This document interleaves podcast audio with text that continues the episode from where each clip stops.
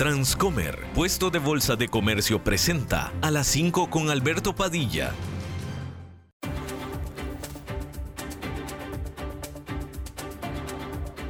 Inicia a las 5 con Alberto Padilla. Un programa diseñado con el objetivo de llevarte diariamente un tema de actualidad, acompañado siempre de reconocidos editorialistas, de lunes a viernes a las 5 de la tarde por CRC 89.1 Radio. A las 5 con Alberto Padilla.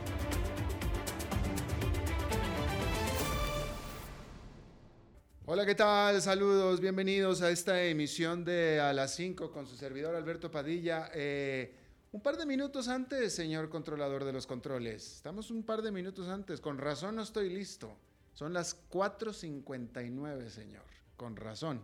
Bien, este es un pleito aquí entre David Guerrero y yo, pero mejor me callo porque luego me corre y yo quiero conservar mi trabajo, así es que mejor me quedo calladito y lo que me dé el señor Guerrero yo lo acepto con mucho gusto. Bienvenidos a esta emisión de A las 5 con su servidor Alberto Padilla. Muchísimas gracias por estarnos acompañando. Le mando cálidos saludos desde la señal y las instalaciones de CRC 89.1 Radio en San José, Costa Rica desde donde estamos transmitiendo hasta el punto en el tiempo y en el espacio en el que usted nos está escuchando, porque estamos saliendo en diferentes vías simultáneamente, por ejemplo, en Facebook Live, en la página de este programa, a las 5 con Alberto Padilla. Estamos disponibles también en el canal de YouTube de este programa. Estamos disponibles en eh, podcast, en las diferentes más importantes plataformas para ello. Spotify, Apple Podcast, Google Podcast y otras cinco importantes más. Aquí en Costa Rica, este programa que sale en vivo en este momento a las 5 de la tarde, eh, en punto. Qué curioso, llevamos ya dos minutos al aire y son las 5 de la tarde en punto. Qué rara jugada nos está dando el reloj. Eh, se repite todos los días a las 10 de la noche aquí en CRC 89.1 Radio. Eh, y la producción general de este programa, siempre poderosa, desde Bogotá, Colombia, a cargo del señor Mauricio Sandoval. Hay que comenzar diciéndole que eh, se están acumulando las malas noticias, específicamente, pero sobre todo más bien primeramente para los empleados de las grandes empresas tecnológicas de los Estados Unidos, que en lo que va de este año, en lo que va de este mes, han anunciado ya decenas, varias decenas de miles de despidos llevaban más de veintitantos mil. Bueno, pues hoy la empresa matriz de Google, Alphabet, anunció que recortará 12 mil puestos de trabajo, que es alrededor del 6% de su fuerza laboral. Sundar, Pichai, que es el CEO de Alphabet, dijo que la compañía, la cual eh, contrató por miles durante los últimos años, sobre todo específicamente los de la pandemia, ahora afrontan, eh, está afrontando una realidad económica totalmente diferente, dijo él a sus empleados. Y como le estaba adelantando este anuncio, se da a solamente unos días después de que Microsoft, eh, otra grande de las tecnológicas, anunciara que despediría a 10.000 de sus trabajadores. Amazon quizá hizo el anuncio el año pasado, pero comenzó con los despidos 18.000 esta semana. Así es que ahí lo tiene usted, nada más en esta semana, casi 30.000 eh, anuncios de despido que se suman a las decenas de miles del año pasado, con lo cual este año se espera que eh, la masa de despidos de las empresas tecnológicas sea mucho mayor que la del año pasado, pero tristemente, ante los pronósticos de una recesión, por más eh, suave que ésta sea, se debería de esperar que otras empresas fuera del área de tecnología también vayan a anunciar masivos, masivos recortes de personal.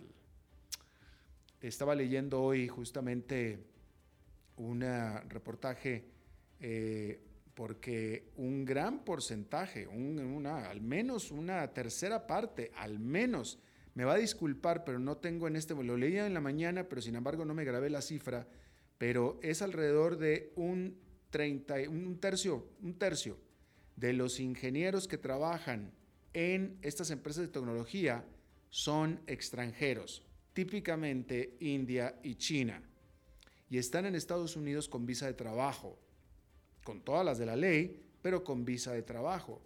Y esa visa de trabajo está supeditada a que tengan trabajo en el trabajo para el cual se les dieron la visa. Pero por lo pronto para que tengan trabajo. Entonces, si se quedan sin trabajo, tienen 90 días para abandonar el país. 90 días. Y estaba leyendo la historia, una historia nada más, de un eh, muchacho eh, de Vietnam. Este era un muchacho vietnamita que había estudiado un doctorado y estaba trabajando en eh, realidad virtual en Meta.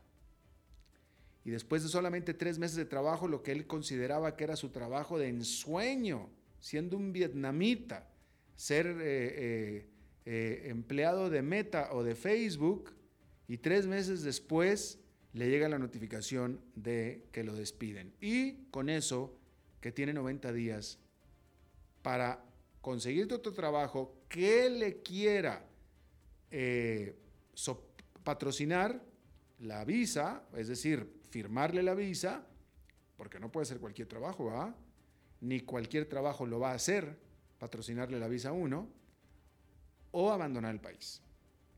Eh, y bueno, pues lo que es una doble tragedia para estas personas que se quedan sin trabajo y encima tienen que abandonar los Estados Unidos para ir muchas veces a naciones, como en este caso Vietnam, donde este muchacho con, una, con un doctorado en realidad virtual, pues, pues cuándo va a conseguir un trabajo como el que tenía, como el que tuvo, como el que casi tuvo, nada más estuvo tres meses, pero bueno, eh, ahí lo tiene usted. Va a ser un año muy, muy difícil para las grandes tecnológicas, mucho más de lo que fue el 2022, que ya de por sí fue bastante difícil.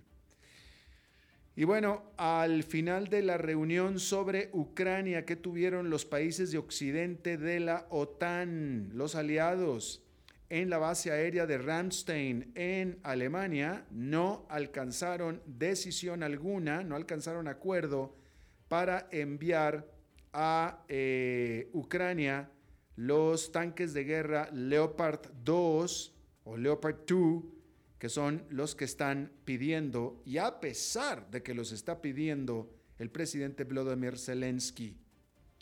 Sin embargo, varios países se comprometieron a enviar más ayuda militar. Por lo pronto, Estados Unidos enviará un paquete con valor de 2.500 millones de dólares, incluyendo 90 vehículos de combate Striker. La Gran Bretaña ya había también prometido enviar 14 tanques Challenger 2 o Challenger 2. Ahora, eh, Alemania es el que se está resistiendo a enviarle tanques a Ucrania. ¿Sí? Eh, muchos, porque muchos de los países que se reunieron, que fueron cincuenta y tantos países que se reunieron en esta, eh, sobre Ucrania en esta base aérea, muchos de ellos quieren mandar, eh, están de acuerdo en mandar tanques occidentales para ayudar a Ucrania a que aumente o que regane, retome sus avances sobre Rusia o en contra de Rusia. Sin embargo, Alemania se ha estado rehusando a enviar sus tanques alemanes Leopard o Leopardo o incluso darle el permiso a otros países de enviarle sus tanques Leopardo. Porque por acuerdo el que tenga tanques Leopardo, para poderlo traspasar a otro país, tiene que contar con la autorización de Alemania y Alemania no lo quiere dar. ¿Sí? Ucrania ha estado suplicando por tanques occidentales con capacidad para pelear contra los rusos. Les han mandado tanques, pero no los que Ucrania necesita. La Gran Bretaña prometió 14 tanques Challengers sin embargo, Alemania dice que, él, que ellos enviarán o liberarán a los Leopard solamente si Estados Unidos envía primero tanques Abrams, estos tanques estadounidenses. Sin embargo, los análisis, las críticas de los expertos dicen que esto no tiene absolutamente ningún sentido porque dicen que los tanques Leopard son mucho más fáciles de operar que los estadounidenses Abrams y hay muchísimos Leopard. Tan solo en Europa hay 2.000 tanques Leopard operando. Y entonces no se explica bien cuál es la onda, como diríamos en México, de Alemania, o como dirían en Costa Rica, cuál es la vara de Alemania. ¿Sí?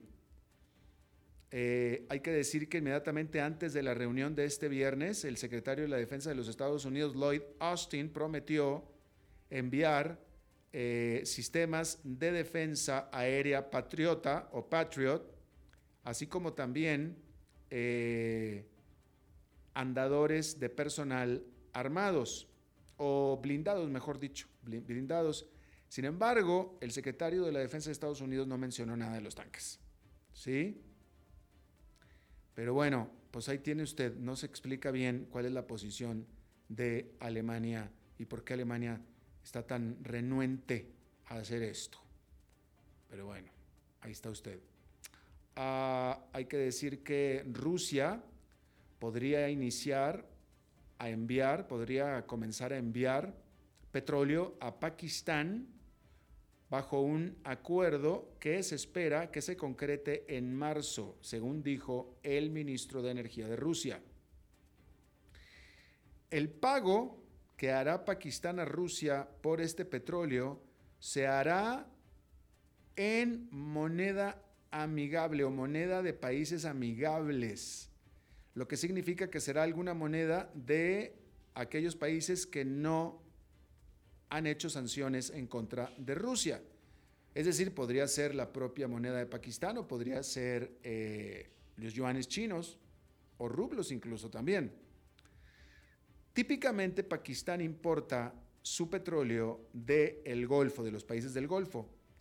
Sin embargo, Pakistán está metido en una crisis de balanza de pagos y por supuesto que está buscando y agradeciendo y aprovechando los muy descontados precios del el petróleo crudo ruso. Así es que está perfecto Pakistán en aceptar el petróleo ruso. Hay que recordar que Pakistán eh, mm, eh, bueno, no, discúlpeme, eh, no, no, iba a dar un dato equivocado, pero entonces no se lo voy a dar. Pero Pakistán lo va a hacer aparentemente sin mayor sanción por parte de Occidente, aparentemente. Por cierto que hay que decir que Estados Unidos designó a el grupo Wagner, al Wagner Group, que es esta firma privada de mercenarios rusos, esta empresa privada de mercenarios rusos, Estados Unidos los va a denominar como una organización transnacional criminal organización criminal transnacional. Y con eso les va a imponer sanciones. Estados Unidos estima que el Wagner Group tiene 50 mil mercenarios en Ucrania. La Casa Blanca también eh, va a presentar una fotografía que se tomó en noviembre en la que se muestra eh, trenes rusos viajando entre Rusia y Corea del Norte, presuntamente, según asegura Estados Unidos, transportando armamento para usar en Ucrania. Ahí lo tiene usted. Eh, desafortunadamente vi el titular, y déjame ver si lo vuelvo a ver, para poderle dar el, ah, para poderle dar yo el, la fuente, porque si no veo la fuente, no, no, no le puedo dar el titular que me apareció, pero lo que pasa es que nada más me apareció el titular, pero la nota nunca la pude ver. Y la información es que presuntamente, según este titular, presuntamente un, eh, un agente, un, elemento de, de, la Navy, un elemento de, Navy SEAL, que es este eh, elemento elite de, de, la Navy de los Estados Unidos ah, habría perecido en Ucrania. Ese fue el titular que yo vi. El problema es que, eh, pues la gran pregunta es si esto es que si es que esto es cierto, ¿qué está haciendo un Navy SEAL en Ucrania? Pero mire que me apareció a mí el titular y la nota no está. La estoy buscando yo por aquí eh, y no, no, no la veo. No sé si, si haya sido una de esas cosas que de pronto se le van a las personas, pero yo el titular lo vi, ¿eh? A mí me llegó, lo vi y estaba buscando la nota, pero no está. Así es que, bueno, nada más, nada más le platico lo que vi, pero no, no, no estoy en capacidad de poderle dar yo a usted eh, la fuente al respecto. Entonces dejémoslo como presuntamente. Presuntamente sucedió. De que el titular lo vi, lo vi. Pero bueno, ahí está usted. Bueno, entonces, déjeme, le sigo informando que... Ah, Chris Hipkins, quien fue el encargado de la respuesta de Nueva Zelanda a la pandemia, y aparentemente de manera muy exitosa, el país como Nueva Zelanda que tuvo hacia la pandemia, será quien reemplace a Jacinda Ardern eh, como líder del Partido Laborista y por tanto también como primer ministro luego de su sorpresiva renuncia. Parlamentarios laboristas confirmarán esta eh, ascensión este domingo. Himkins, Chris Himkins, tiene 44 años y actualmente se desempeña como ministro de Educación y fue básicamente el único candidato que existía para reemplazar a Jacinda Ardern. Y habrá elecciones generales en octubre en Nueva Zelanda. ¿Sí? Bien. Fíjese usted esta nota. ¿A usted le gustan los perros, los pug? Los pug. Tan solo es uno de ellos. Pero el gobierno holandés, el gobierno de Holanda, dijo que buscará una prohibición en su país para poseer ciertas razas de perros que por su apariencia frecuentemente sufren de problemas de salud, como por ejemplo es la respiración forzada. Usted sabe, los perros que hacen ese tipo de perros, ¿sí? Los dueños según dijo el Ministerio de Agricultura de eh, Holanda, no están conscientes del lado oscuro de la apariencia de sus mascotas, dijo.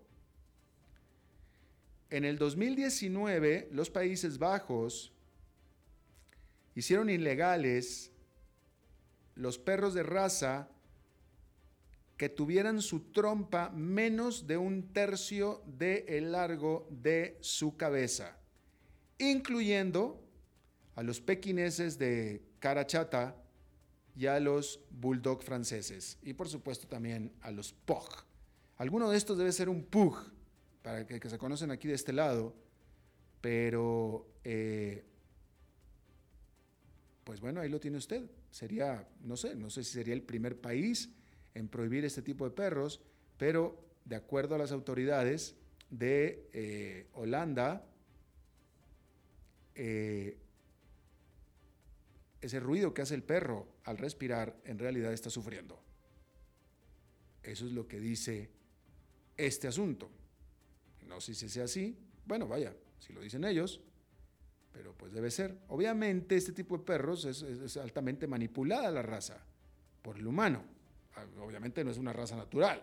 es una simplemente manipulación, eh, selección, ¿no? Y bueno, pues ahí lo tiene usted. hay que decir que este viernes el presidente de Estados Unidos cumple dos años en el poder, Joe Biden. Y con todo, estos primeros dos años de Joe Biden, con todo, en general, han sido bastante aceptables. ¿eh? Porque ha tenido varias victorias. Por ejemplo, la infraestructura climática, la, legislación climática, este presupuesto climático que logró que aprobar, ¿sí? una inversión grandísima en infraestructura y por supuesto, mucho más reciente en noviembre, su excelente desempeño de él y de su partido en las elecciones de medio término. ¿Sí? Así es que la verdad, con todo y que es un presidente impopular, ¿eh? Es un presidente poco popular. Donald Trump en ese momento era muy popular en su como era presidente.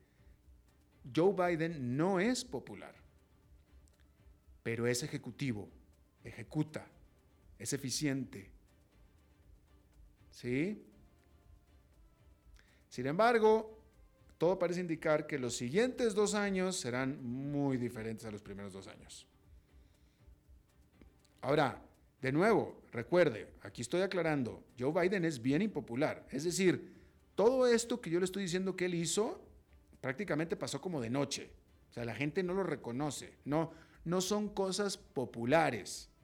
Porque no es un presidente populista. Donald Trump sí era populista. Empezando con una reducción de impuestos que hizo. Pues es súper populista. Bueno, Joe Biden no ha hecho eso. Pero sí ha hecho cosas de consideración importantes. Que se reflejaron en su desempeño en las elecciones de medio término, que aquí en el programa hemos hablado muchísimo de eso. Es el mejor desempeño de elecciones de medio término para un presidente en la Casa Blanca desde, desde los 60, para que mejor me entienda, en más de 50 años. ¿Sí? Ahora, vamos a hablar de los próximos dos años un poquito, ¿sí? Hay que decir primero que la pandemia para muchos de nosotros ya parece ser así como algo muy lejano. Por cierto, yo hoy, hace un año, justamente hoy, hace un año, yo estaba sufriendo con COVID-19. Hace un año, justamente. No estaba haciendo el programa yo hace un año porque estaba en cama con COVID-19, que no me dio muy fuerte, pero me dio. Eh, con todavía estar vacunado y reforzado. Presuntamente por eso no me dio muy fuerte y presuntamente por eso no contagié absolutamente a nadie. Y vaya que andaba yo del tingo al tango. Eh, para cuando, me, para cuando me comenzaron los síntomas, hombre, para decirle a usted, a mí me comenzaron los síntomas enfrente de una persona con la que estuve almorzando dos horas. enfrente de esta persona me empezaron los síntomas. Y yo por dentro sintiendo, no me siento bien y esto no es una alergia. Creo que me está dando COVID. Pero pues no me pareció apropiado decirlo en medio del el ribeye. Y no lo dije.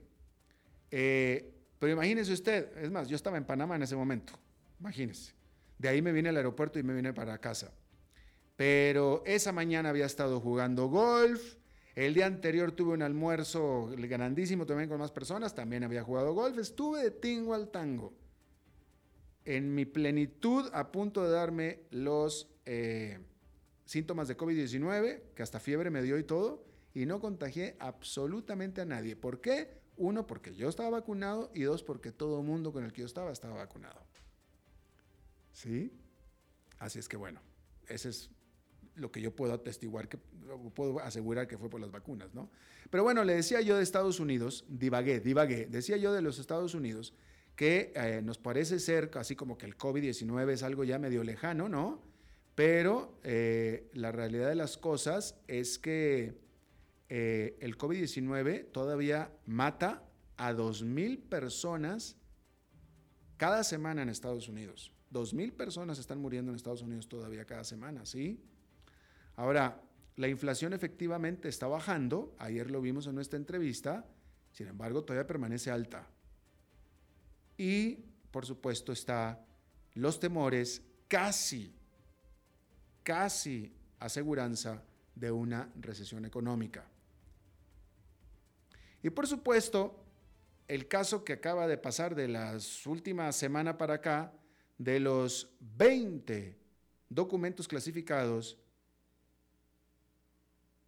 del tiempo de cuando Joe Biden era vicepresidente de Barack Obama, los cuales fueron descubiertos en lugares que no deberían de estar siendo descubiertos, es decir, en la casa y en la oficina privada de Joe Biden. En este escándalo, desafortunadamente, el presidente Joe Biden no puede, aquí sí que no puede, no compararse con Donald Trump. Por más que Donald Trump haya, se haya quedado con 300 documentos y Joe Biden nada más con 20. La cosa es que se quedaron con documentos, ¿sí? Y justo en el momento en el que supuestamente ambos, Biden y Trump, se están preparando para las elecciones de 2024 y en ambos casos van a estar sujetos a investigaciones por su descuido o incluso peor que eso, del manejo de secretos de Estado que le agrega un elemento de misterio adicional a tanto a Biden como a Trump, que puede girarse para cualquier lado este asunto, ¿eh? O sea, pudiera ser que sea un elemento criminal, pudiera ser para cualquiera de los dos, pero definitivamente lo que le costó a Biden este asunto es en estatura moral. O sea, literalmente en estatura moral. Porque, pues ya Biden, bueno, pues, pues simplemente, pues, o sea, o sea es la peor noticia que pudieron haber recibido los demócratas, que Joe Biden hiciera exactamente lo mismo que tanto le criticaban a Donald Trump. Lo peor que le pudo haber pasado a los demócratas. Es que bueno, pues ahí está usted. Hoy cumple dos años Joe Biden en el poder. déjeme, le adelanto que hoy es viernes de eh, análisis de mercados con Oscar Gutiérrez de Transcomer va a estar un poquito más adelante con nosotros enseguida, prácticamente enseguida, eh, como todos los viernes. ¿sí? por cierto que, bueno, eh, como yo no me pongo de acuerdo con Oscar lo que él va a hablar, entonces, este, no sé si igual y voy a decir algo que de todos modos Oscar tiene pensado hablar, no sé, pero déjeme le comento que el Bitcoin, el Bitcoin esta semana ha ganado más del 10%, ¿eh? Y por supuesto que es mucho más de lo que pudieron haber avanzado las acciones esta semana. ¿Sí? Este, eh, como yo le había, como yo le he dicho a usted, eh,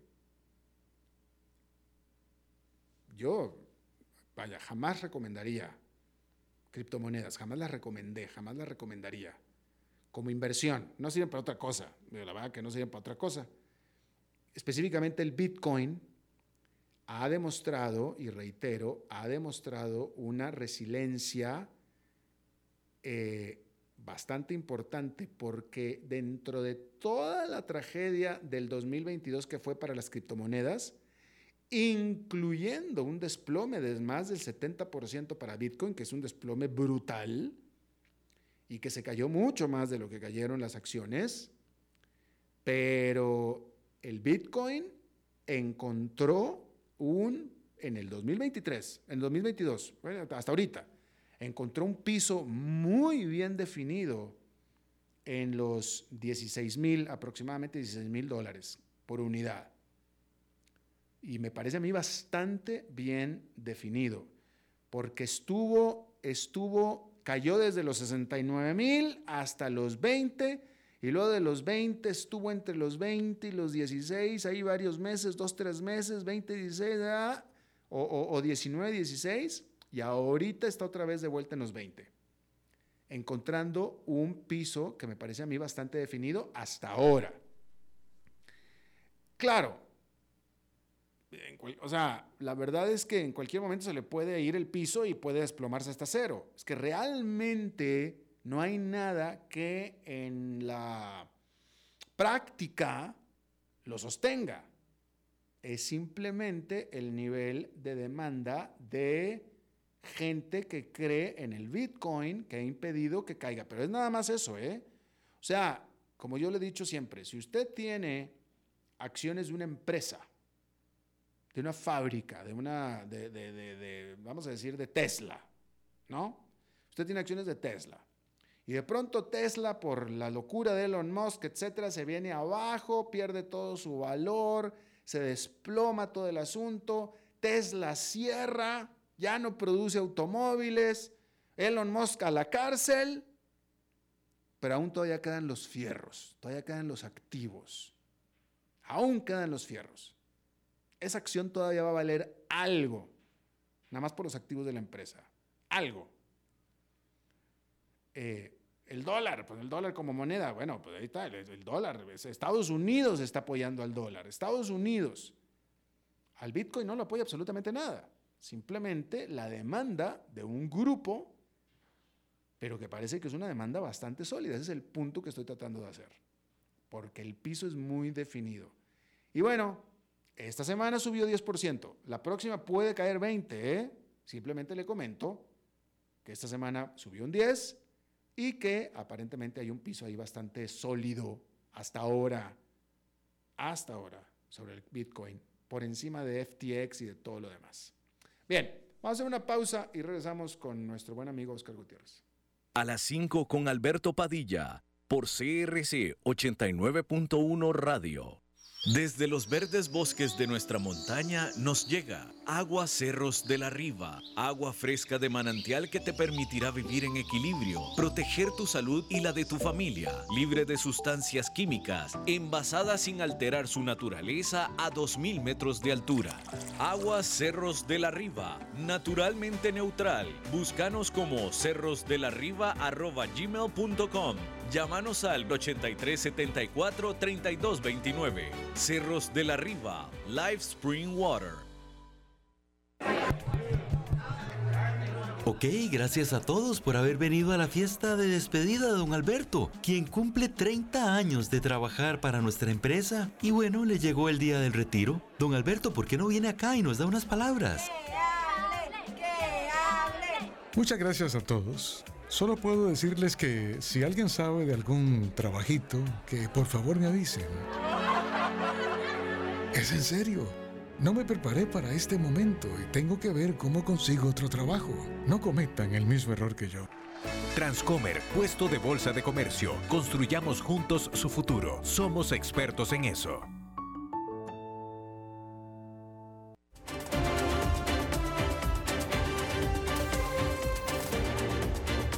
Seguimos escuchando a las 5 con Alberto Padilla.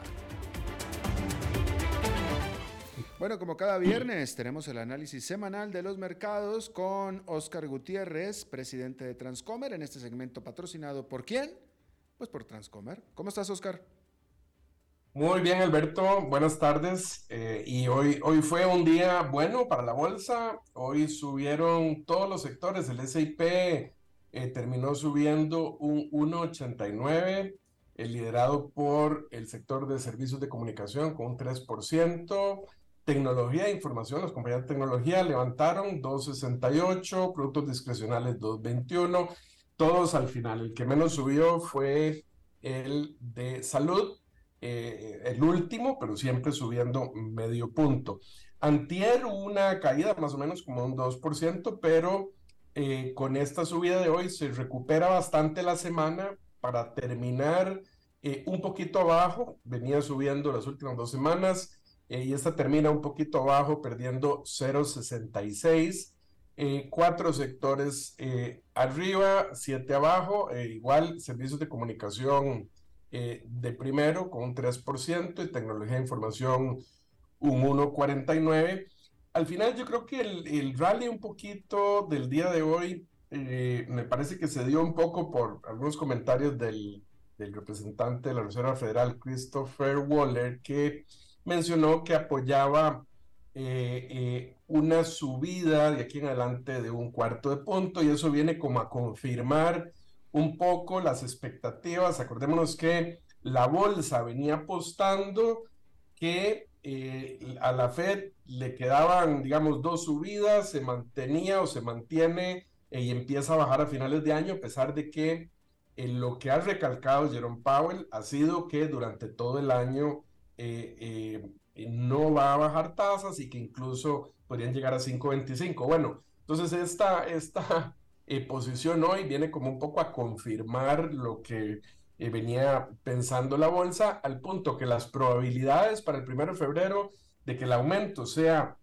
un 0.25 son del 99.2 en este momento eh, lo que espera la bolsa entonces es que vuelva a haber otro aumento el de 0,25 en marzo y que ahí se mantenga en un 5% hasta noviembre, en donde bajaría de nuevo 25 y en diciembre volvería a bajar otro 25 para quedar eh, al, al, nivel que estamos ahora. Eso es lo que prevé el mercado. Ya hay más, más participantes que ven la posibilidad de un soft landing siempre hay algo de controversia. Jamie Dimon decía en estos días que hay mucha eh, inflación intrínseca todavía.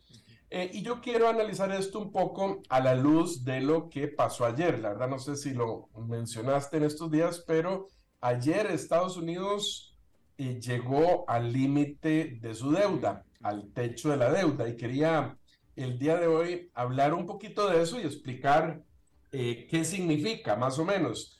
Bueno, eh, eh, la deuda es, el, techo de la deuda es el límite que le impone el Congreso al gobierno, al Departamento del Tesoro, de la cantidad de deuda que puede emitir el gobierno para atender todas sus obligaciones. Esto es básicamente, si lo quisiéramos comparar con, con la economía doméstica, como el límite de la tarjeta de crédito. Entonces, bueno, vamos consumiendo y, y es una especie de acuerdo que va aumentándose poco a poco ese límite. Bueno, en este momento está llegándose al límite de esa tarjeta de crédito y no es que eso se llegó ayer, ya eh, eh, no es que inmediatamente tiene una consecuencia, porque si seguimos con la, eh, el ejemplo, bueno, yo puedo tener la tarjeta de crédito, pero tengo también la cuenta del banco y entonces no es que me quede sin efectivo en este momento, sencillamente no puedo emitir más deuda para continuar pagando las obligaciones que tengo. Y bueno, acordemos que las, las obligaciones de, se refiere a todas las obligaciones del gobierno, los rubros más importantes del presupuesto son el, el de seguridad social, Medicare, eh, los gastos militares y los intereses de las mismas deudas. ¿verdad? Entonces, eh, eh, claro que es, es muy delicado ponerle un límite a esto porque pone en duda la capacidad de, de los Estados Unidos de pagar sus obligaciones. Hay algo, eh, eh, para poner un poquito esto en contexto histórico, bueno, este, este límite se estableció eh, en 1917, después de la Primera Guerra Mundial.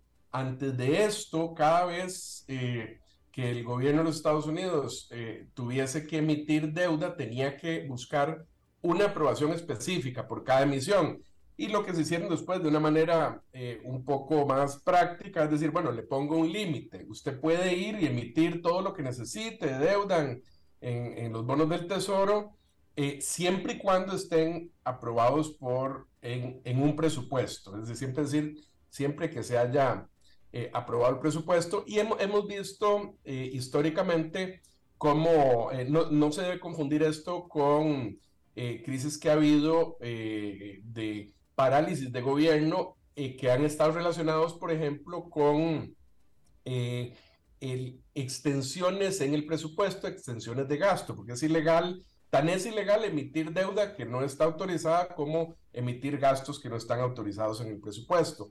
Bueno, este límite de deuda eh, eh, se ha aumentado desde 1962 a ahora 75 veces. O sea, es una práctica relativamente eh, común y constante que se alcanza el nivel de deuda y se le vuelve a permitir que aumente. ya más recientemente, del 2001 para acá, se ha aumentado 11 veces. y como te digo, puede emitir la deuda que sea el gobierno siempre y cuando esté dentro del presupuesto. Ahora, sí ha habido algunos momentos de crisis y por eso es importante eh, mencionar esto en este momento, porque hay algunas cosas eh, similares. Por ejemplo, en 1995 Newt Gingrich eh, se rehusó, era, me parece, el, líder de la Casa de Representantes en ese momento, y se rehusó a aprobar aumento de deuda exigiendo al gobierno que eh, eh, eh, redujera gastos este, en el presupuesto y entonces bloqueó y llegó a lo que llaman ellos un shutdown, ¿verdad? O un punto en donde el gobierno no pudo pagar sus, sus, sus cuentas hasta que, bueno, inicialmente cuando Gingrich eh, eh, puso esta restricción fue, digamos, un pulso que se llevó con el presidente Clinton, que al principio no aceptó, eh, y hubo una negociación fuerte hasta que al final se ponen de acuerdo y siempre se aprueba un poquito más de gasto. Bueno, otra crisis que hubo de este tipo fue después, de, después de la crisis financiera que hubo en el 2008, se aumentó mucho el gasto económico en Estados Unidos para poder reactivar la economía.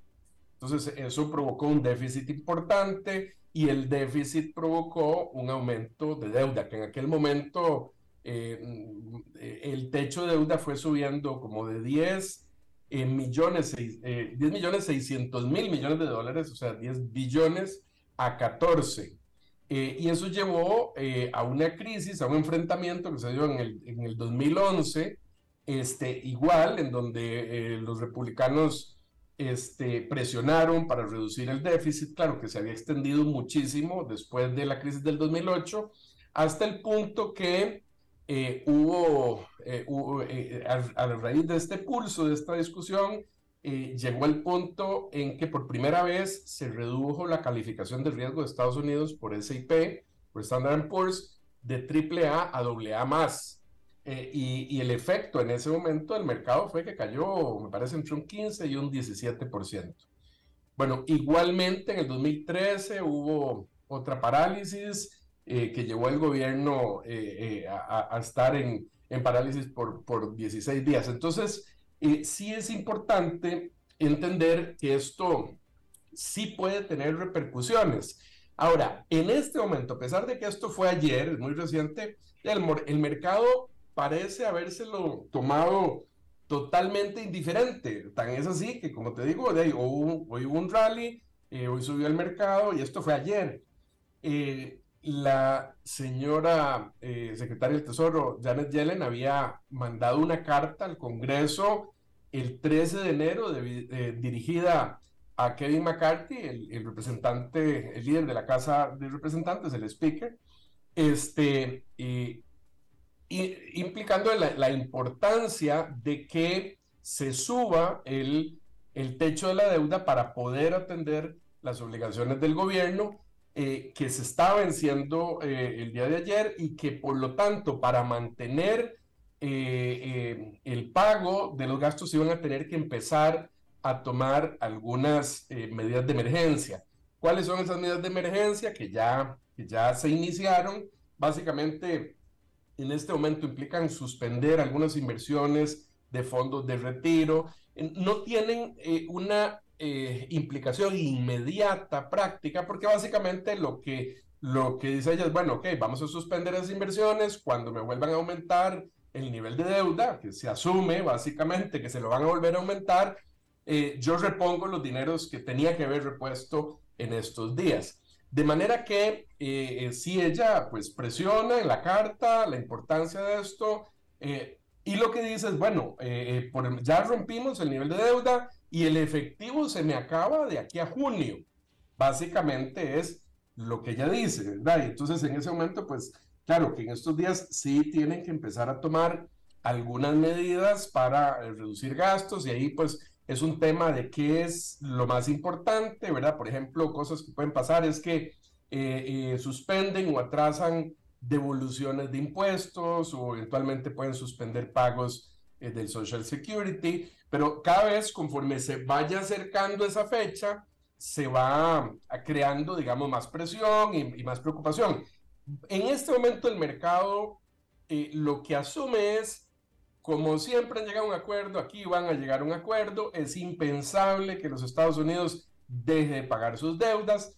Y lo que ha sucedido en el pasado es que el mercado empieza a reaccionar cuando ya están faltando, si acaso, 15 días para llegar a ese límite donde no hay, eh, donde no hay dinero. Y entonces, claro que es una oportunidad eh, en donde los partidos políticos se presionan uno a otro, ¿verdad? Para ver quién logra eh, objetivos. Por ejemplo, ya ya eh, el señor McCarthy, eh, que fue contactado por los demócratas, rechazó que iban a dar un aumento. O sea, lo primero que hicieron demócratas es decir, bueno, mire, mande un aumento de deuda así como está, cero condiciones, sin ningún tipo de, de, cambios, y ya eso se rechazó. Ya el señor McCarthy, recordémonos que recientemente, que fue su elección en la Casa de Representantes, de alguna manera quedó un poco comprometido con los grupos más conservadores eh, que eh, han dicho y han mencionado que es importante parar el nivel de gasto que tiene Estados Unidos, que el déficit en este momento está cercano al 6% del Producto Interno Bruto, que es muy alto, eh, y entonces, bueno, ya el señor McCarthy dijo, no vamos a, a, aumentar la deuda, el nivel de deuda, si no vienen reducciones en gasto. Y ya la Casa Blanca contestó diciendo que no va a aumentar absolutamente nada, no va a ofrecer nada a cambio de que se aumente el techo. Entonces, esto en este momento son las dos posiciones extremas, eh, pero que lo que sabemos es que al final probablemente van a, terminar a llegar a un acuerdo. Ahora, eh, eh, sí, lo que he oído de algunos analistas es que sí se espera que, los republicanos se sienten fuerte en su posición y hay que ver en qué momento es que esto ya puede tener alguna implicación en el mercado. Como te digo, eh, históricamente es hasta unos 15, 15 días antes de que llegue la fecha en que se acabe el dinero. Hay proyecciones de Wells Fargo en que dicen que no, que, que sí va a alcanzar después de, de junio, que probablemente esto se vaya acabando eh, eh, para julio o para septiembre. Habrá que ver y habrá que ver qué implicaciones también tiene esto, Alberto, a nivel político, porque eh, eh, el tema de la deuda, eh, te quiero mencionar que el nivel de deuda actual, el, nivel de, de intereses de la deuda representa más o menos un 1,65, es decir, el costo, perdón, el costo de los intereses en este momento representa como un 1,65 anual de la deuda. Y los intereses, como han venido subiendo, es decir, si se repusiera toda la deuda actual al nivel actual de intereses, eso eh, iría, esa diferencia, digamos, esos, eh, eh, esas diferencias en puntos de interés son gastos adicionales que irían directo al déficit y entonces provocaría una situación este, más apremiante en la atención de la deuda de los Estados Unidos. Lo que te quiero decir con esto es que se supone que la Reserva Federal es totalmente independiente, pero esto también pone un poco de presión, este déficit y este, eh, esta situación actual con el nivel de deuda, en que las tasas no se suban mucho, ¿verdad? Eh, entonces vamos a ver realmente si, si existe o no esa independencia eh, de, la, de, de, de, la Reserva Federal en este pulso que se va a dar, me parece a mí, entre julio y julio vamos a estar viendo ese efecto. Sí, definitivamente. Y tú mencionabas bien que el mercado no se ha inmutado mucho con este uh, impasse que hay en el Congreso, en parte porque tú también lo dijiste, eh, existe la certeza de que sí o sí van a tener que llegar a un acuerdo. Eh, eh, es decir, Oscar, no sé si estás de acuerdo con esto, o sea, las consecuencias de que Estados Unidos entre en default serían tan catastróficas, tan nucleares, que simplemente es inconcebible que ya sea el Congreso o el, o, el, o la Casa Blanca, o ya sean los republicanos o los demócratas, quieran echarse ese problema a cuestas. Este, lo que sí es que, lo claro, lo que está pasando ahorita es una lucha política, una lucha política este, eh, normal, y están jugando a ver quién parpadea primero, pero al final, como siempre ha sucedido, van a tener que llegar a un acuerdo. O sea, todo el mundo está totalmente y absolutamente de acuerdo en eso. Yo creo que ni con lo desprestigiados que están todos los políticos y la clase política en este momento en Estados Unidos, la gente no llega a alcanzar a creer que pueda suceder algo así.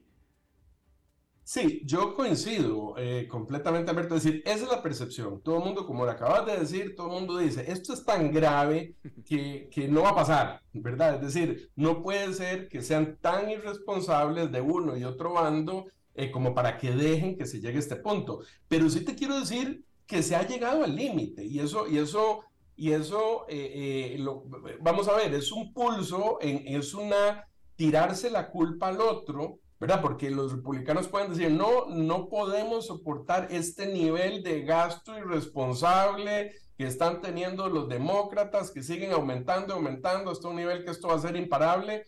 Y por otro lado, los demócratas eh, lo que dicen es no vamos a, sacrificar a los pobres a costa de los ricos y, y, tenemos que apoyar a la gente y darle su nivel de gasto que se requiere. Y entonces tiene mucho que ver las ideologías de los dos lados. Entonces, en el fondo, sí hay gente que realmente eh, se sienta en sus posiciones y que, dice, no, ya esto no se puede permitir más.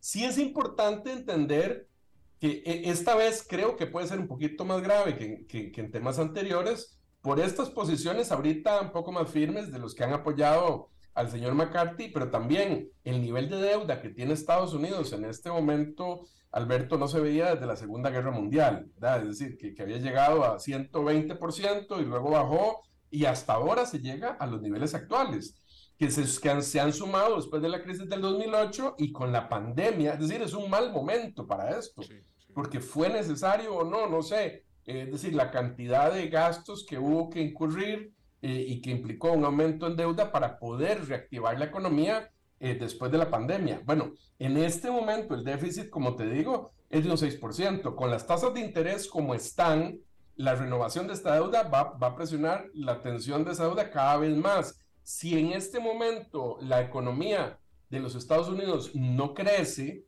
pues la, deuda, va a crecer en un 6%. Sí, acordémonos que, digamos, tener un déficit no es malo en el sentido que si vos tenés un déficit de un 3%, digamos, y la economía crece al mismo ritmo, entonces la proporción de deuda sobre la economía no cambia y, uno puede decir, eso es una situación sostenible, ¿verdad? En la medida en que la economía del país pueda crecer más alto que el déficit, es sano, pues, puedes ir reduciendo el déficit. Pero en este momento, la, tendencia es que la economía va a ir a una recesión, aunque sea leve, ¿verdad? O, o que quede tabla la economía con un déficit de un 6% y tasas de interés aumentando. Entonces, si ese déficit aumenta a 6, 7, a 8%, pues para frenar la deuda, la, economía norteamericana tendría que crecer a un 8%. Y eso, mm, históricamente no me acuerdo cuándo lo ha hecho. O sea, es, es muy difícil. Entonces, eh, eh, entre más grande esté la deuda, más grave se vuelve la situación y más importante es para los congresistas frenar el gasto para frenar ese déficit. Entonces es un pulso que lo vamos a ver definitivamente dentro de cuatro meses. Eh, eh, vas a ver que lo vamos a estar comentando porque yo creo que esto lo van a llevar hasta ese momento, me parece a mí. Probablemente sí, probablemente sí. Yo creo como creo yo como ventaja no Joe Biden como tal como persona, pero el hecho de que Joe Biden es en realidad un congresista profesional y que pues él se la sabe todas dentro del Congreso y, y con esa experiencia pues debe de ayudar a, a solventar este asunto.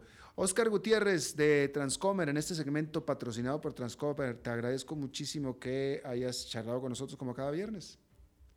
Muchas gracias a vos, Alberto. Nos vemos el otro viernes. La próxima, nos vemos entonces. Eh, David, ¿nos vamos directo nos vamos a pausa? Vamos a pausa entonces y regresamos.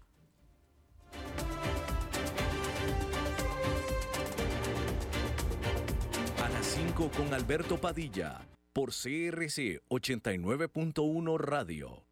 Desde los verdes bosques de nuestra montaña nos llega agua Cerros de la Riva, agua fresca de manantial que te permitirá vivir en equilibrio, proteger tu salud y la de tu familia, libre de sustancias químicas, envasada sin alterar su naturaleza a 2.000 metros de altura. Agua Cerros de la Riva, naturalmente neutral. Búscanos como cerrosdelarriba.gmail.com Llámanos al 8374 3229. Cerros de la Riva, Live Spring Water.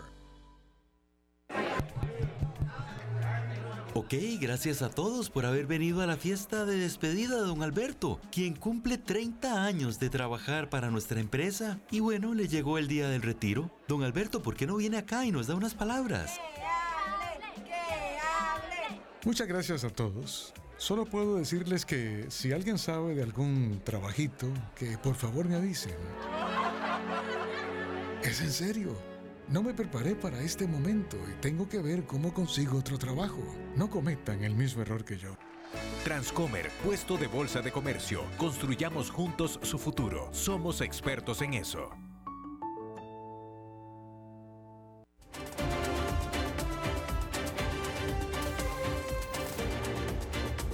Seguimos escuchando a las 5 con Alberto Padilla. Bueno, antes de despedirnos, nada más eh, reiterar y comentar un poco acerca de lo que estábamos hablando con Oscar en el sentido del el impasse que están teniendo en este momento el Congreso de Estados Unidos y la Casa Blanca, es decir, el Partido Republicano y los demócratas, básicamente, ¿no? Eh, eh, en apariencia y en principio es un asunto de, genes, ¿no? El Partido Republicano eh, típicamente ha estado en contra de la intervención del gobierno, en contra del gran gasto del gobierno, en contra de un gobierno grande eh, y por tanto en contra de un gasto del gobierno y también específicamente en contra del gasto social. ¿no? Eh, el Partido Republicano es un partido que prefiere bajar impuestos a gastar dinero en un programa social. Ellos dicen, le ayuda más a un pobre que le bajes impuestos a que le des plata. Básicamente, ¿no? Estoy generalizando, pero los demócratas son exactamente lo contrario. Los demócratas son, no, no, no. Eh, más populares en ese sentido, ¿no? No, no, el partido, el partido Demócrata primero le sube los impuestos y después le da plata para ayudarlo. y entonces, ese es por un lado. Por otro lado, por supuesto, está el, el, el quien quita político, que están entre los dos, ¿verdad? De que, oye, si tú, demócrata, dependes de mí para el presupuesto de tu gobierno, pues ¿qué me vas a dar a cambio? O sea, me tienes que dar a cambio, ¿qué? Y pues entonces, ¿qué es la negociación política típica? Pero también es un asunto de principios, ¿no? Entonces, eh, eh, eso es lo que hace uno pensar que, que sí, el enfrentamiento es grande y es real, pero al final, pues van a tener que sentarse a negociar. Y ahí es donde yo invoco a la experiencia como congresista del presidente de Estados Unidos, ¿verdad? que él sabe, él, él, él, conoce, él ha sido toda su vida congresista, entonces eso al final debe de ayudar, pues, o sea, pues la política eso es, ¿no? Una negociación, y al final van a tener que negociar, simplemente, porque aquí no es, o sea, pues sí, van a tener que, van a tener que encontrar el punto político en el que los dos ganan y no en el que todos pierden. Y cuando digo todos, es también el país. No, pues hay que encontrar el punto en el que los dos ganen. Y en teoría también el país, ya veremos ese asunto, ¿no? Pero en política, por lo pronto, que los dos partidos opuestos ganen no significa necesariamente que el país gane, pero cuando menos sí que los dos, países, los dos partidos ganan y la cosa avanza un poco, al menos, ¿no? Bueno, pues ahí está. Bien, eso es todo lo que tenemos por esta emisión de A las 5 con su servidor Alberto Padilla. Muchísimas gracias por habernos acompañado. Espero que termine su día en buena nota, en buen tono, que tenga muy buen fin de semana y nosotros nos reencontramos en la próxima. Que la pase muy bien.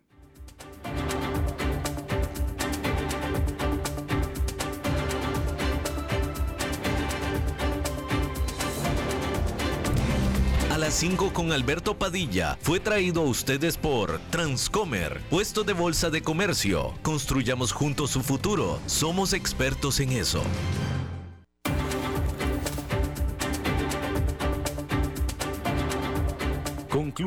A las 5 con Alberto Padilla. Un programa diseñado con el objetivo de llevarte diariamente un tema de actualidad, acompañado siempre de reconocidos editorialistas, de lunes a viernes a las 5 de la tarde por CRC 89.1 Radio, a las 5 con Alberto Padilla